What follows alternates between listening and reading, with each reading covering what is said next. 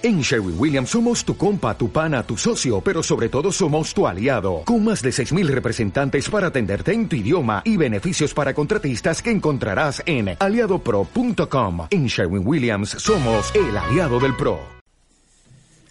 Muy buenos días, hermanos. Les invito a abrir sus Biblias en el libro de Apocalipsis capítulo 18.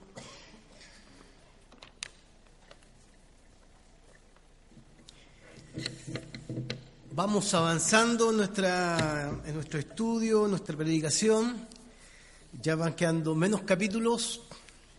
No sé si es un alivio o terminaremos llorando por querer volver a releer Apocalipsis una vez más, eh, de manera eh, personal. Cada uno de nosotros quizás se ha ido motivando en leer eh, este libro de acuerdo a los tiempos que eh, está escribiendo Juan. Hemos, hemos, dicho y lo reiteramos una vez más que hemos estado leyendo el Apocalipsis de una manera distinta, ¿ya? Y cuando digo una manera distinta, nos hemos querido alejar un poco eh, sin dejar de creer lo que creemos en muchas cosas de la alianza, pero nos hemos querido ir alejando un poquito desde la doctrina para ir descubriendo en la escritura algunas verdades para las cuales eh, comunicó eh, Juan en su tiempo. Recuerden que Juan está exiliado, está preso, es, fruto de eh, la persecución, del hostigamiento del el sistema o el imperio romano que está viviendo sus últimas, últimos momentos también eh, y Juan, en medio de su propia realidad de sufrimiento, de aislamiento, está escribiendo a sus hermanos que han sido perseguidos, asesinados, sus familias, eh, eh, escribiendo un mensaje a las iglesias para que se mantengan, para que resistan, para que, para que en medio del trono de Satanás, para que en medio de aquello, aquella ciudad o sistema que, pareciera ser un sistema atractivo, ellos se mantengan fieles, eh, no, no, duden de su fe, no, no, dejen de servir a Dios aún en medio de su realidad y además eh, que miren lo que están pasando con esperanza porque la respuesta de Dios a su clamor, a sus oraciones, a esa, a esa pregunta y a ese clamor que surge desde eh, en el capítulo 6, desde el altar, debajo del altar. ¿Hasta cuándo, Señor, eh, vengarás la sangre de tus mártires, de tus eh, hijos, de aquellos que te han servido? En la historia de la humanidad, no solamente en el imperio, muchos creyentes han muerto. Hemos dicho también que siguen muriendo muchos cristianos hoy día. Que acá en Chile no pase no significa que en el mundo no esté sucediendo la muerte de muchos creyentes. Y hemos ido avanzando en, este capítulo 18, al cual vamos eh, a, ir dándole lectura a algunos pasajes que me parecen que son buenos, de, eh, importantes destacar. Algunas cosas que quisiera decir como introducción antes de leer eh, los pasajes que nos convocan. Vamos a leer capítulo 18 completo, eh, pero lo vamos a dividir. Por eso quiero partir con, con algunas cosas que nos recuerdan, especialmente para aquellos que no pudieron estar el domingo anterior. Solo decir que el domingo anterior, eh, bueno, el pastor Javier nos compartía cómo eh, el capítulo 17, ¿cierto?, describía a la gran ramera, ¿ya? y si usted busca en su Biblia dice ahí la condenación de la gran ramera. Y, es interesante que eh, también aclaramos que por muchos años se ha dicho desde la doctrina que la gran ramera eh, era la Iglesia Católica, pero no hemos ido dando eh, cuenta a través de la lectura del Apocalipsis que la gran ramera es el sistema romano que se había establecido en lo que era el mundo conocido para ellos. Hay que entender que hoy día tenemos otra mirada de mundo, hoy día tenemos otra mirada de lo que es el mundo. En la antigüedad, la conquista de los romanos era tal que lograba alcanzar todo lo que era cierto el, entorno del mar Mediterráneo y se extendía a otras fronteras. de una manera muy especial, el imperio es se le llama el imperio eterno y que en algunos casos, este, a partir del capítulo 17, se habla de eh, la eh, Babilonia, recordando también en la historia eh, de Israel esta Babilonia que también fue un sistema y un imperio que conquistó, que arrasó, perverso, cruel, es un imperio que también se hizo rico a costa de aquellos pueblos que conquistó, su extensión, su extensión no tuvo límites, eh, eh, esta Babilonia que fue gobernada también por eh, Nabucodonosor, que en algún momento siente que es tal su gloria que aún es superior a Dios y que él, su orgullo y su vanidad lo llevan a concluir en algún momento, esto he construido yo, esto he realizado yo, una mirada de un imperio del pasado del cual Juan recuerda a sus oyentes, ¿cierto? Hablando de Roma, del imperio romano, para, para poder conectar a sus lectores, a sus hermanos, de que eh, hay una eh, conexión también como sistema de estos imperios. Eh, además, se nos habló como esta gran Babilonia, que es la tipología, ¿cierto?, de, de Roma, en esencia, también es seductora. En el capítulo 17 dice que los reyes de la tierra fueron cautivados, fueron llamados estos moradores de la tierra para acercarse no solamente para disfrutar de la gloria de Roma, sino también dice que se embriagaban con el vino de su fornicación. Eso es lo que eh, estamos recordando del capítulo 17. Y cuando hablamos de fornicación, tenemos que recordar también a los profetas del Antiguo Testamento, tenemos que recordar el llamado de Dios al pueblo de Israel que no cometa fornicación, que no se una a otros ídolos, que en el fondo está hablando de la idolatría. En el capítulo 17 todo se centra en este tema de la idolatría. Si hay algo que destacar de este imperio romano es que la idolatría, cierto, la adoración, los templos paganos, no solo eran templos que eran, tenían una connotación religiosa, también eran centros de comercio, eh, eh, eh, manejaban la economía, habían centros de salud, pero también el imperio estableció templos donde se adoraba al César y se motivaba y se hablaba de dictos para poder que la gente pudiera adorar también al emperador. Junto con eso agregamos también a todas las eh, formas de religiosidad y prostitución y orgía que se generaban en torno a, esta, a esta, ciudad o a este, a este sistema. También eh, la opulencia, eh, la, eh, la, capacidad que tenía este imperio no solamente de hacerse rico, la arquitectura era algo que atraía a los reyes. Los, eh, los reyes de la tierra se rendían ante eh, la grandeza de este imperio. No hay otro imperio en la historia de la humanidad como el imperio romano. se le llama el imperio eterno. pero, pero en ese desarrollo de este imperio, los moradores, ¿cierto?, de toda lengua, de toda nación, de todo pueblo, venían a Roma, se establecían, traían sus productos, los vendían. Eh, la arrogancia de la ciudad era notoria, la religiosidad, su diversa arquitectura, su sistema político, hasta el día de hoy sorprende a la humanidad. Es más, hermano, hay lugares donde este sistema político eh, romano aún perdura. No es que exista el sistema romano en sí, pero hay principios que se han ido adoptando en las leyes de nuestro país. Por ejemplo, lo que se revisa son eh, las leyes romanas. Eh, las construcciones, la arquitectura. Hay una serie de detalles que ha marcado y que se van marcando en el capítulo 17, cómo los reyes de la tierra cómo estos de todas las naciones se rinden ante el poderío.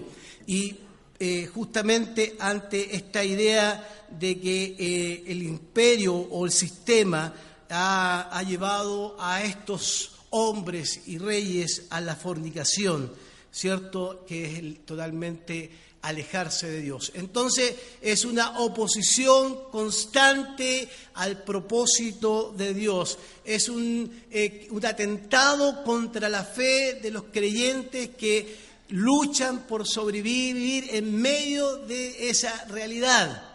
No solamente luchan con un sistema perverso, no solo luchan con un sistema que los eh, impulsa a abandonar su fe, sino también tienen que sufrir, ¿cierto?, los caprichos del imperio cuando los meten en el estadio y los asesinan públicamente con diferentes formas que ustedes me imagino que han visto y han conocido a través de otros documentales.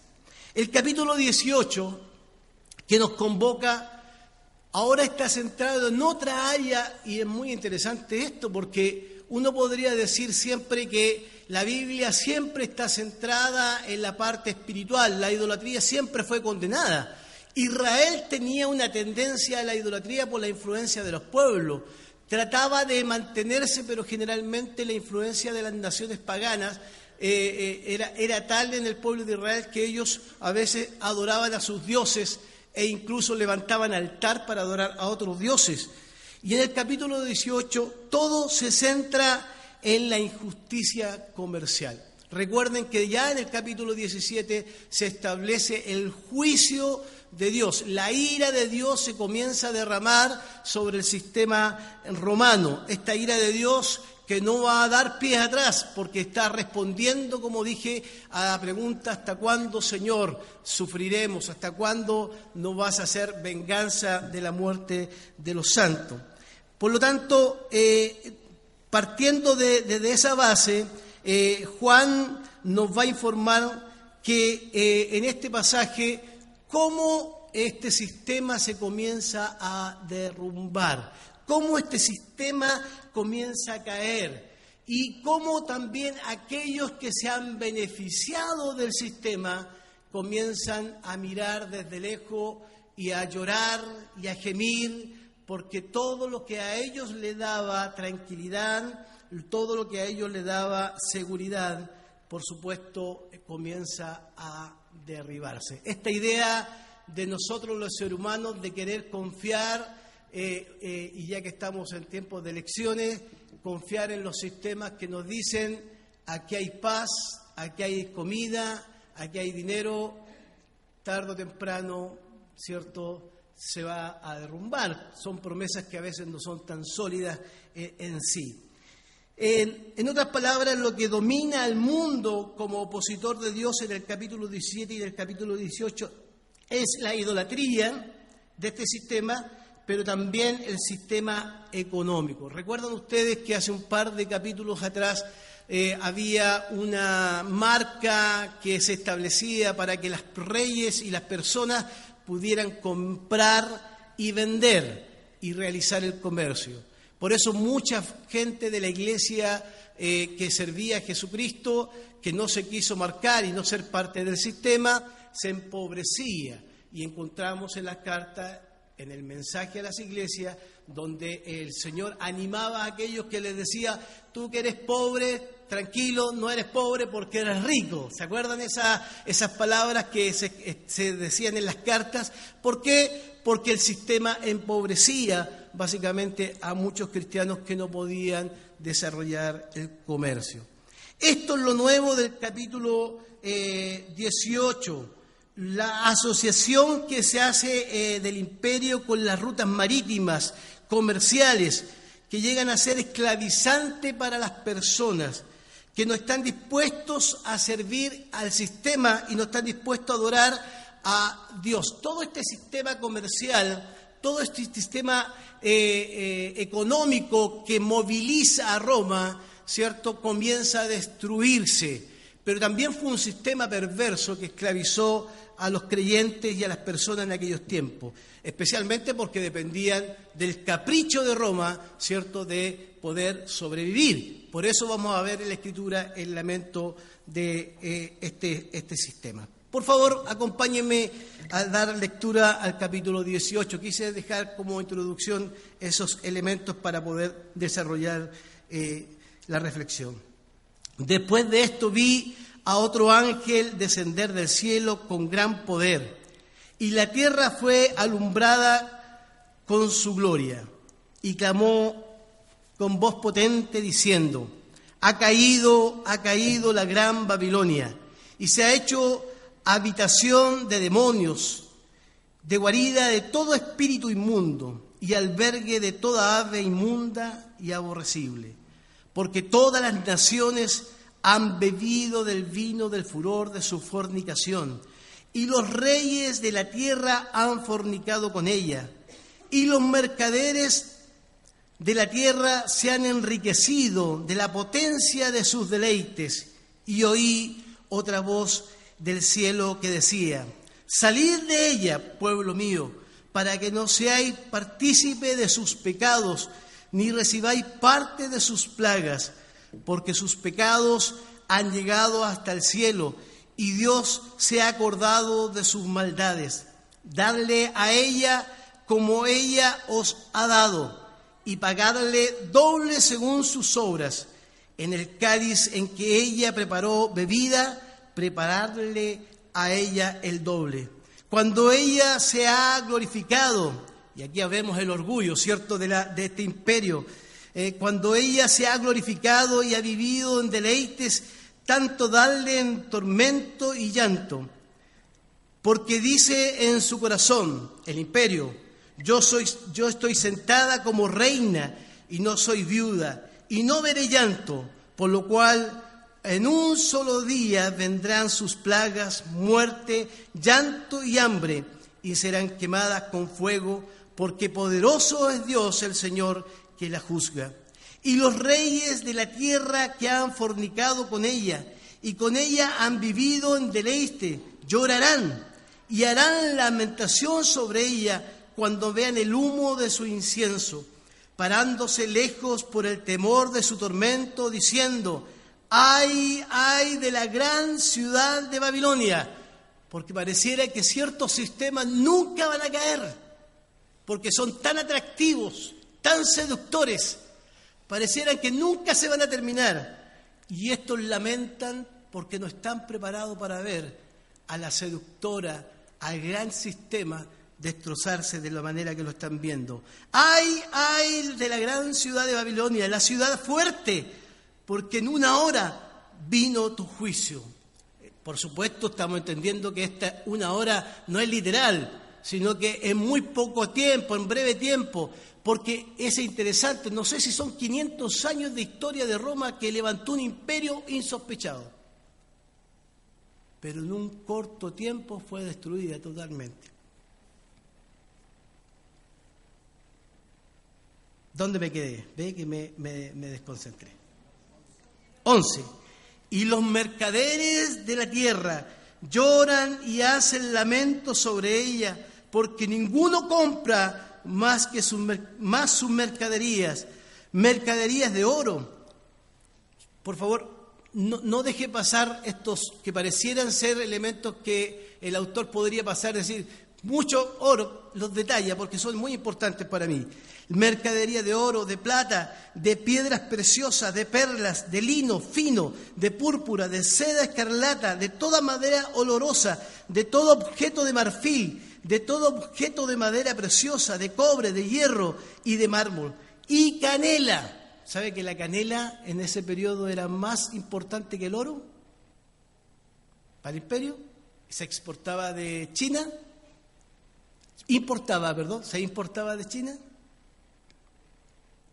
Eh, de todo objeto de madera preciosa, de cobre, de hierro, de mármol y canela especies aromáticas, incienso, mirra, olivano, vino, aceite, flor de harina, trigo, bestias, ovejas, caballos y carros. Y agrega, y esclavos. Pero el autor agrega un elemento más. Esclavos y almas de hombres, que no son solo esclavos, sino que se tratan de manera indigna. La palabra podría ser son eh, ganado humano, para, para graficarlo, ganado humano, los frutos codiciados por tu alma se apartaron de ti y todas las cosas exquisitas y espléndidas te han faltado y nunca más la hallarás. Se acabó, se acabó, se acabó el buen pasar. Los mercaderes de, estas cosas, perdón, los mercaderes de estas cosas que se han enriquecido a costa de ella, se apartarán lejos por el temor de su tormento, llorando y lamentando y diciendo, los mercaderes, antes eran los reyes, ahora son los mercaderes, ay, ay de la gran ciudad que está vestida de lino fino, de púrpura y de escarlata, y estaba adornada de oro, de piedras preciosas y de perlas, porque en una hora, en un corto periodo, ha sido consumida tantas riquezas y todo piloto y todos los que viajan en naves y marinos y todos los que trabajan en el mar se pararon desde lejos y viendo el humo de su incienso dieron voces diciendo, ¿qué ciudad era semejante a esta gran ciudad? En el fondo, ¿quién se puede comparar a, esta, a este sistema y a este imperio? ¿Quién? ¿Quién en la tierra? No hay otro como él. y echaron polvo sobre sus cabezas, el dolor que causa esto, ¿eh? echaron polvo sobre sus cabezas y dieron voces llorando y lamentando, diciendo, ay de la gran ciudad en la cual todos los que tenían naves en el mar se habían enriquecido de su riqueza, pues en una hora ha sido desolada.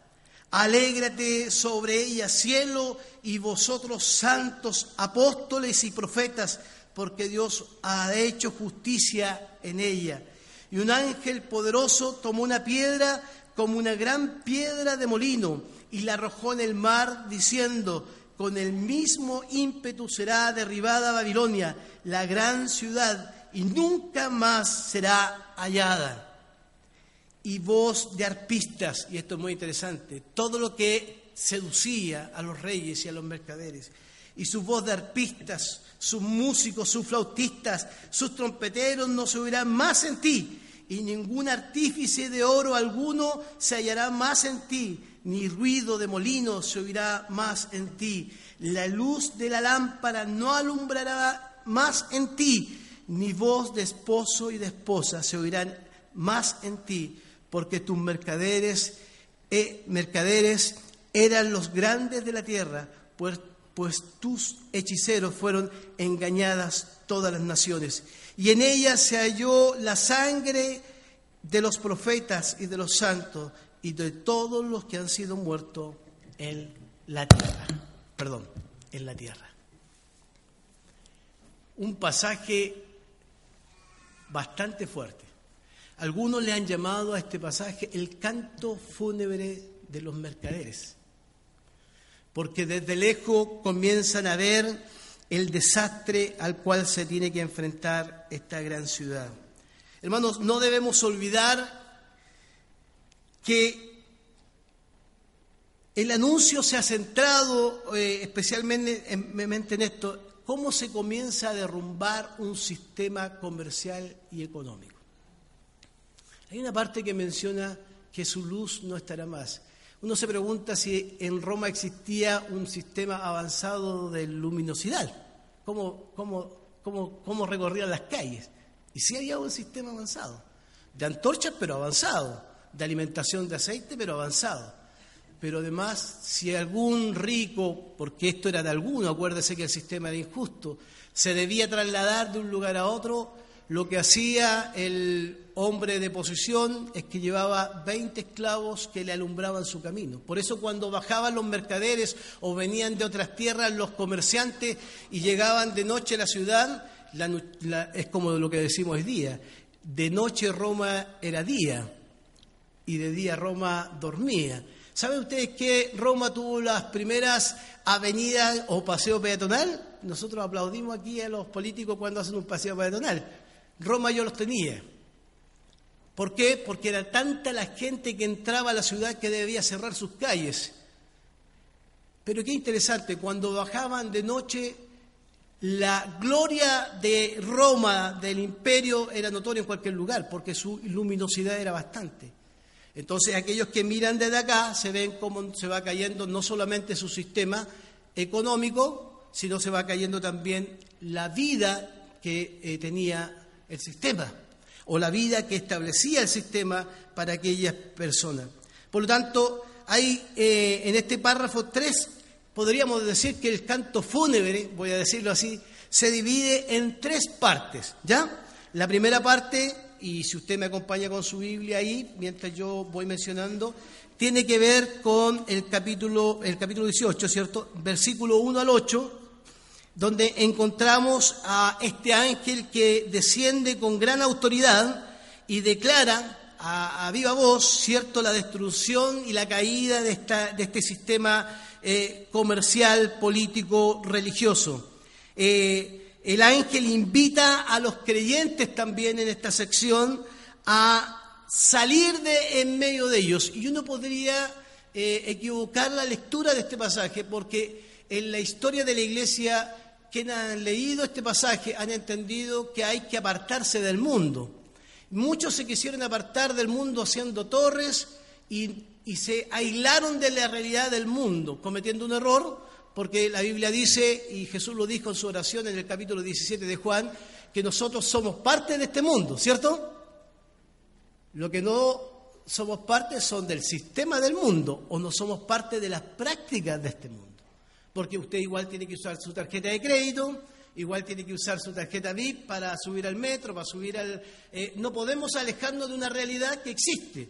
Lo que sí está enfatizando este ángel cuando le dice a los creyentes en el, del versículo 1 al 8, ahí está, le dice, ustedes salgan de ese sistema. O sea, no caigan en la trampa de vivir a la manera que el sistema le está imponiendo. Porque la tentación de los sistemas atractivos, de los sistemas seductores, es que los creyentes digamos, ah, este es el modelo adecuado para mí. Cuando encontramos a veces que esos modelos lo único que hacen es oponerse al plan y al propósito de Dios. En este caso, lo que hacía Roma. Y es interesante que el llamado, y en Juan, no solo en este capítulo, lo encontramos en varios capítulos más, Juan está ocupando pasajes del Antiguo Testamento, de Isaías, está ocupando eh, pasajes de Jeremías, de Ezequiel, para recordarles a su hermano algo que él eh, sabía que iban a entender con claridad. Apártense de ellos, salgan de ellos, no se contaminen, no caigan en la trampa de decir este es un sistema puesto por Dios, porque no siempre los sistemas son puestos por Dios. nosotros sabemos cuáles son los principios que el reino de Dios nos establece por lo que la palabra del Señor nos dice.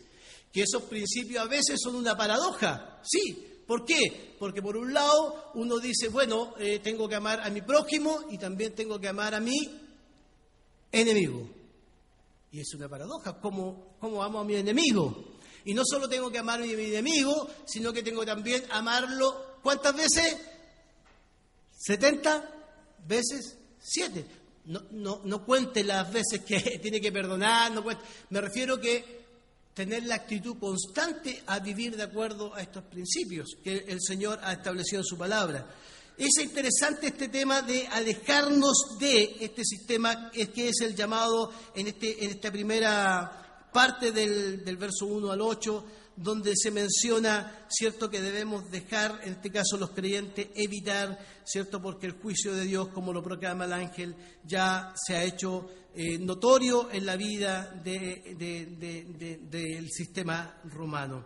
Eh, y eso debe también provocar en nosotros una reflexión que al final yo, quiero plantear. La segunda parte, que está en el versículo 9 eh, al 20, también encontramos el, el llanto ¿cierto? de estos tres grupos que yo decía. Uno de esos grupos son los reyes, y lloraban, y harán duelo por ella los reyes de la tierra, los que fornican con ella, y se dieron al lujo cuando van viendo su humo, sus llamas. Se quedarán a la distancia, horrorizados ante su súplica. Dirán, ay de la gran ciudad, Babilonia, ciudad poderosa, que en una hora ha llegado su juicio. Este grupo llora y lamenta. Y uno podría decir, está sintiendo lástima por la ciudad. No. ¿Sabe por qué llora?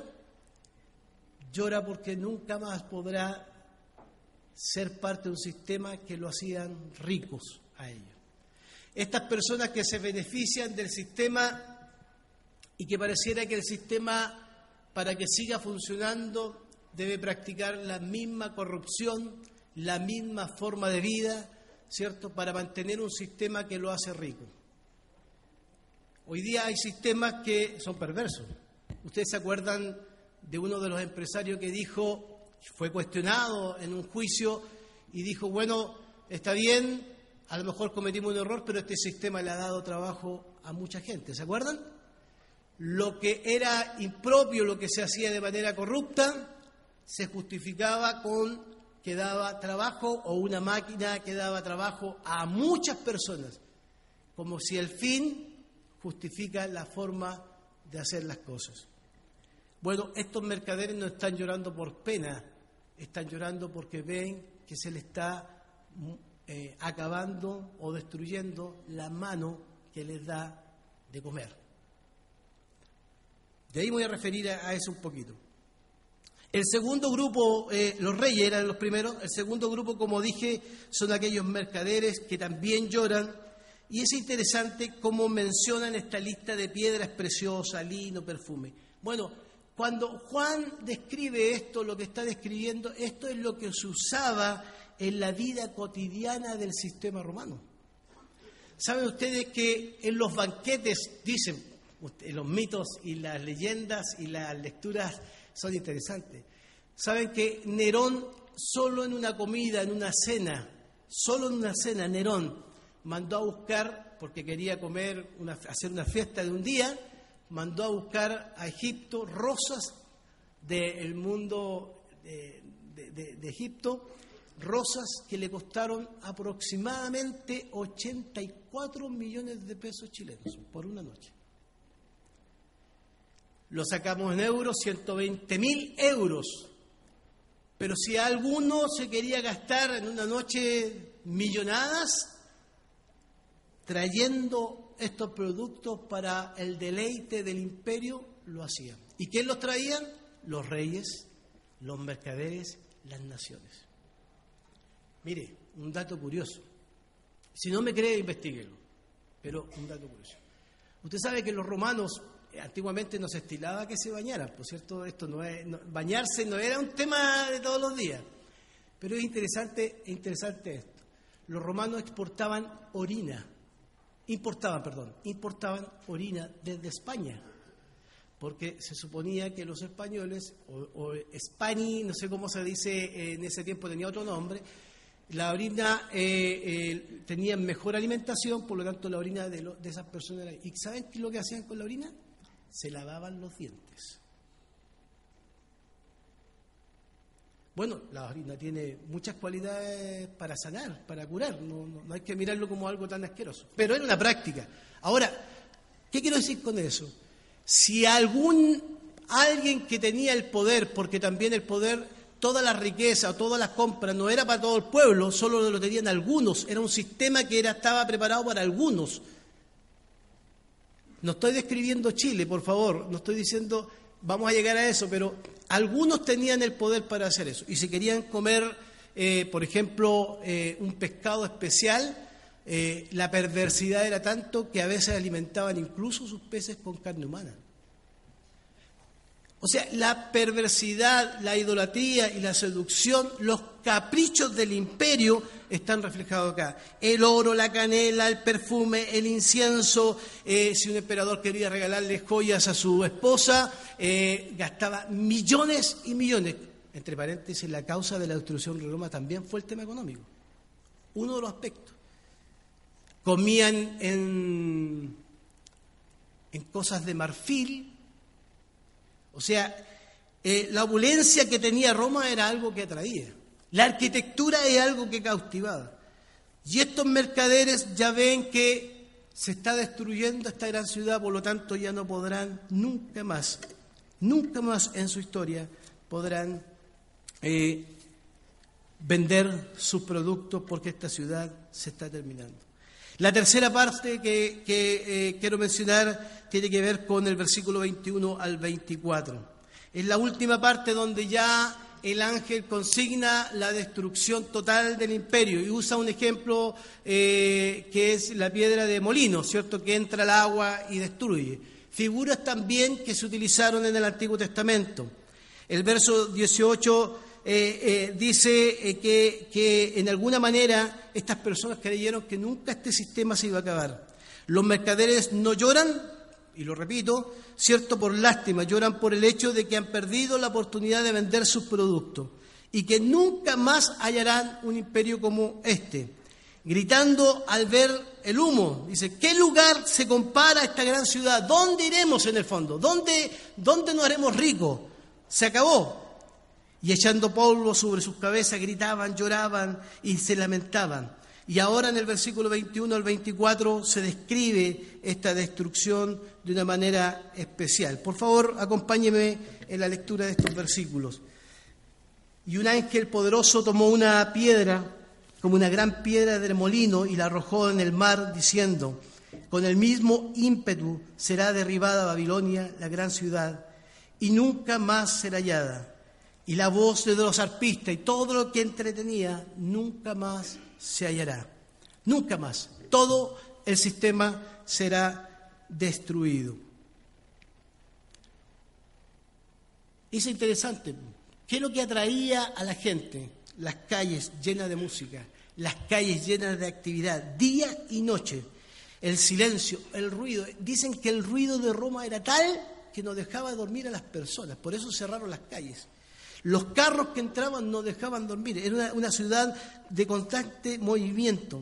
Por lo tanto, lo que refleja estos últimos versículos es que se extinguió ahora no solamente la diversión, sino que la piedra de molino ya no, tenía movimiento, no había trabajo, no había alimentación, comenzó la escasez de alimentación, ya no entraba la materia prima, no había mucho recurso para la materia prima, existe una esencia de la luz, ya la gloria que se veía ya no se ve más, por lo tanto se declara la destrucción de la ciudad.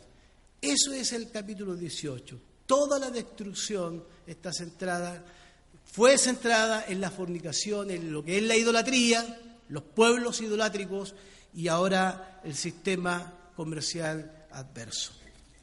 Perverso, perdón, perverso. Algunas conclusiones finales para que podamos eh, volver a nuestro, hogar, a nuestro hogar con este pensamiento. Primero, destacar la voz que, eh, del cielo que dice el creyente en el versículo 4.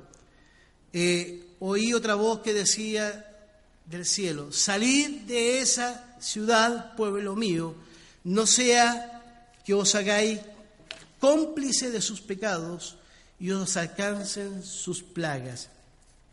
No es un llamado a salir de la realidad, ni menos es un mensaje al escapismo.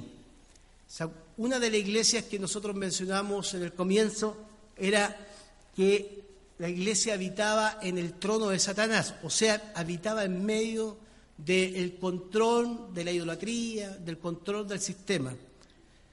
Pero el llamado que se está haciendo acá es a, en medio del mundo en que vivimos, a mantenernos firmes fieles al Señor, porque pareciera que todo este sistema es cautivante y seductor. Estoy hablando del sistema actual. Por lo tanto, el alejamiento es a dejar las prácticas que el sistema nos impone. Toda práctica, toda práctica que tiene que ver con una oposición al Señor debe ser descartada de nuestras vidas aunque no practicamos la esclavitud como se hacía en aquellos años. ¿Saben cuántos esclavos tenía Roma? Se dice que tenía aproximadamente entre 60 millones a 60, 90 millones de esclavos. Porque un rico tenía esclavos para una cosa, para otra cosa, para otra cosa. Por ejemplo, si alguien iba al baño, a un retrete, y el retrete era de mármol y estaba helado, muy helado, ¿Qué es lo que hacía el rico? Le pedía al esclavo que se humillara y se sentara hasta que el mármol se calentara. Y cuando se calentaba el mármol, él podía sentarse. ¿Y por qué digo esto? Porque a lo mejor nosotros no practicamos la esclavitud hoy día y estamos en contra de la esclavitud. Pero puede ser que nosotros vivamos a veces en un sistema donde sí se trata a las personas de manera eh, agresiva o de manera o se, se les trata como un esclavo. A veces nosotros guardamos silencio frente a algunas cosas y podemos hacernos cómplices de lo que están viviendo otros, que están sufriendo. Es verdad que no practicamos la esclavitud, pero también tenemos que decir que en este sistema hay muchos que están esclavos del sistema, que no pueden hacer otra cosa en el sistema. Pero también podemos ser esclavos del orgullo, de la vanidad. Podemos ser esclavos de vicios y de todo aquello que puede ser incluso una muestra de libertad, pero finalmente no es libertad, sino es esclavitud. Díganme que hoy día nuestros trabajos o los trabajos que se desarrollan en el siglo XXI no son esclavizantes. Y si usted no lo hace, buscarán a otros que estén dispuestos a sufrir las consecuencias del sistema. Cuando como creyentes nos deshumanizamos y dejamos de sentir el dolor de otros, es porque a veces nos hemos amoldado un sistema que es frívolo, individualista, hedonista, un sistema que donde se establece la ley del más fuerte, primero yo, segundo yo y tercero yo. Cuando nuestra calidad de persona, nuestra calidad de vecino, nuestra calidad de compañero de trabajo, nuestra calidad de padre, de hijo, de esposa, de esposo, responden no a los principios que la escritura o la palabra del Señor nos dice, sino responde a un sistema que ha imperado, que se ha traducido hoy día en violencia psicológica y física. Qué terrible que en el siglo XXI todavía tengamos una violencia física tan fuerte. Usted dirá, pastor, pero los hermanos de la iglesia no, no, no hay violencia psicológica ni verbal. Y cuando le hemos dicho a la mujer, calle en la congregación, cuando le hemos dicho a la mujer que se vista de una manera, cuando le hemos dicho a las mujeres que eh, en la cabeza del hogar solo es el hombre y, no, y pareciera que no hay otra cosa que decir. Cuando les decimos a veces en el sistema religioso que hay posturas y planteamientos que pareciera que son más importantes en la fe las tradiciones y no la libertad en Cristo, cuando imponemos un sistema. Esto nos ayuda a pensar, a reflexionar, hermanos, cuando quiero vender mi imagen de persona tratando de mostrar algo que, no soy, porque el sistema nos ha enseñado, el sistema actual, a que vivimos por imágenes. La casa más grande, el auto más grande, las cosas que tengo, cómo me he visto, la marca del blue jean, la marca de la polera, la marca de la camiseta, la marca de esto, la marca de este otro. Y eso pareciera que nos da estatus y el sistema parece que no es eh, algo que hemos querido abandonar, sino que ese sistema quizás nos está cautivando en nuestra forma de vivir. Debemos alejarnos de aquel sistema que pareciera que a lo bueno, a lo malo llama bueno a este sistema que pareciera que nos enseña que todo lo que está pasando es bueno, también debemos descubrir detrás del sistema es malo. Hay muchas veces que se nos invita a marchar por una cosa, pero no se nos invita a marchar por otras cosas. Tenemos que pensar que las escrituras nos exhortan, hermanos queridos. En Romanos capítulo 12 se nos dice que no debemos conformarnos a este siglo o sea, a un sistema de vida que nos impone. Debemos alejarnos de aquel sistema que nos dice cómo debemos comportarnos. Debemos apartarnos de un estilo de vida que nos atropella, que nos eh, seduce, pero que también nos va atropellando cada día más. En segundo lugar, todo lo que en algún momento se nos ha mostrado como atractivo y seductor, y yo lo digo por lo que estamos leyendo Apocalipsis, este gran imperio que pareciera que nunca se iba a acabar, se acabó. ¿Qué queda del imperio romano hoy día? Ruinas. Fue destruido. Fue destruido desde adentro, fue destruido desde afuera. Su sistema económico fue destruido, quedan ruinas. Por lo tanto, debemos decir con fuerza que todo sistema, no importa el tiempo en que vivamos o el siglo en que vivamos, todo sistema seductor, atractivo, que nos aparte del propósito de Dios, tarde o temprano morirá. Porque el Señor, tarde o temprano, va a hacer justicia. Y en tercer lugar, perdón, agregando a eso quiero leer Mateo capítulo 6, que tiene que ver con esta idea de los sistemas.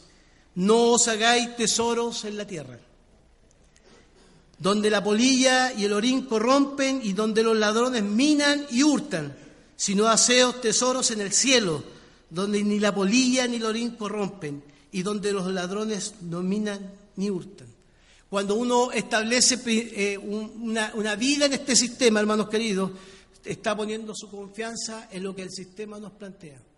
Y finalmente, nuestra inversión, ¿dónde está? Yo me hago una pregunta, ¿dónde estamos invirtiendo nosotros hoy día nuestras vidas? ¿En las cosas que son terrenales o en las cosas que tienen trascendencia, que finalmente son las que perdurarán? Yo hasta el día de hoy no he visto en los tiempos que he atendido hermanos que han partido del Señor que se han ido con un carro lleno de cosas, de riquezas, todo ha quedado acá, porque todo tarde o temprano va a perecer. En tercer lugar, el sistema económico actual es una resurrección del sistema económico de Roma, porque es perverso, esclaviza a las personas, eh, esclaviza su tiempo, su vida familiar, su vida cristiana. Hoy día hay diez cosas más importantes que venir a la casa del Señor. Veinte cosas más importantes que venir a estudiar la palabra de Dios. Y tenemos que a veces lidiar. Y es interesante cómo el sistema se vuelve a repetir. Hay un dicho en el Talmud el judío que dice, en el mundo cayeron diez medidas de riqueza, nueve son de Roma y una es para el mundo que sobra. Y si uno trae ese dicho a Chile, tendríamos que decir, ¿cuántas familias se llevan toda la riqueza de nuestro país? Piénselo y contéstelo en su casa. ¿Y cuánto llega a las personas, a la sociedad?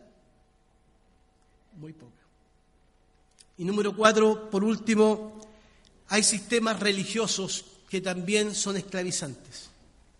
Nosotros no podemos cerrar los ojos, hermanos queridos, a los sistemas religiosos actuales, porque se levantarán sistemas donde dirán, ahí está el Cristo, ahí desciende oro, ahí hay milagros, ahí cae esto, ahí se van de espalda, hay muchas cosas que parecieran ser mágicas y atractivas, seductoras. Muchos sistemas religiosos esclavizantes, donde la gente tiene que dar para poder sentir que su salvación no la va a perder. Hebreos capítulo 5 nos dice que Jesucristo murió una vez y para siempre. Por lo tanto, el Señor dio su vida por nosotros, no para que nosotros lo convenzamos a Él de que Él tiene que amarnos más. Si hay sistemas religiosos que son esclavizantes, también debemos detectarlos para no caer nosotros como creyentes en estos sistemas religiosos. Los fariseos, y con esto termino, le decían, ¿por qué tus discípulos no se lavan las manos al comer? Porque habían convertido el ritual en un camino a la salvación. La tradición como el camino para la salvación. Y Jesús les dice, ignorantes, invalidáis las escrituras con vuestras tradiciones. Debemos detectar cuándo hemos invalidado la palabra de Dios con nuestras tradiciones, porque si no vamos a imponerle a las personas no la libertad en Cristo, sino más la religiosidad la alianza cristiana misionera la que hace libre a las personas. Es Jesucristo que dice, conoceréis la verdad y la verdad os hará libre. Amén. Bueno, hermanos, vamos a orar al Señor para terminar. Amado Señor, gracias por este tiempo que hemos podido compartir tu palabra. Capítulos importantes de Apocalipsis que nos muestran la realidad de un imperio, de un sistema que trasciende las fronteras geográficas, políticas, el sistema que se convirtió en un sistema tan perverso, donde la esclavitud, no solo de las personas que fueron compradas como ganado, sino la esclavitud espiritual, religiosa, comercial, tenía el control no solo de una nación, sino de muchas naciones. Líbranos del mal, pero aún en, en, medio de este mundo actual en el cual nos encontramos, danos discernimiento, danos a través de tu espíritu la capacidad de discernir los tiempos, leer los tiempos como dice el Señor, para que leyendo los tiempos podamos hacer las cosas no como el sistema lo impone, sino como la palabra tuya nos guía y nos dirige, Señor. Pero también danos la capacidad de entender tu palabra, porque podemos cometer el error de leerla de manera literal y encontrarnos, Señor, haciendo un sistema religioso esclavizante, cuando las personas necesitan la libertad que Jesucristo da. Si hoy nosotros, Señor, tú nos miras y nos ves que estamos esclavizados en el dinero, en el orgullo, en la vanidad, nosotros queremos pedirte perdón que nos limpie de todos nuestros pecados y que, Señor, podamos caminar, Señor, realmente hacia lo que tú deseas para nosotros como iglesia. Oramos por tu palabra para que esta palabra sea viva y eficaz en medio de nosotros. En el nombre de Jesucristo, Señor nuestro. Amén.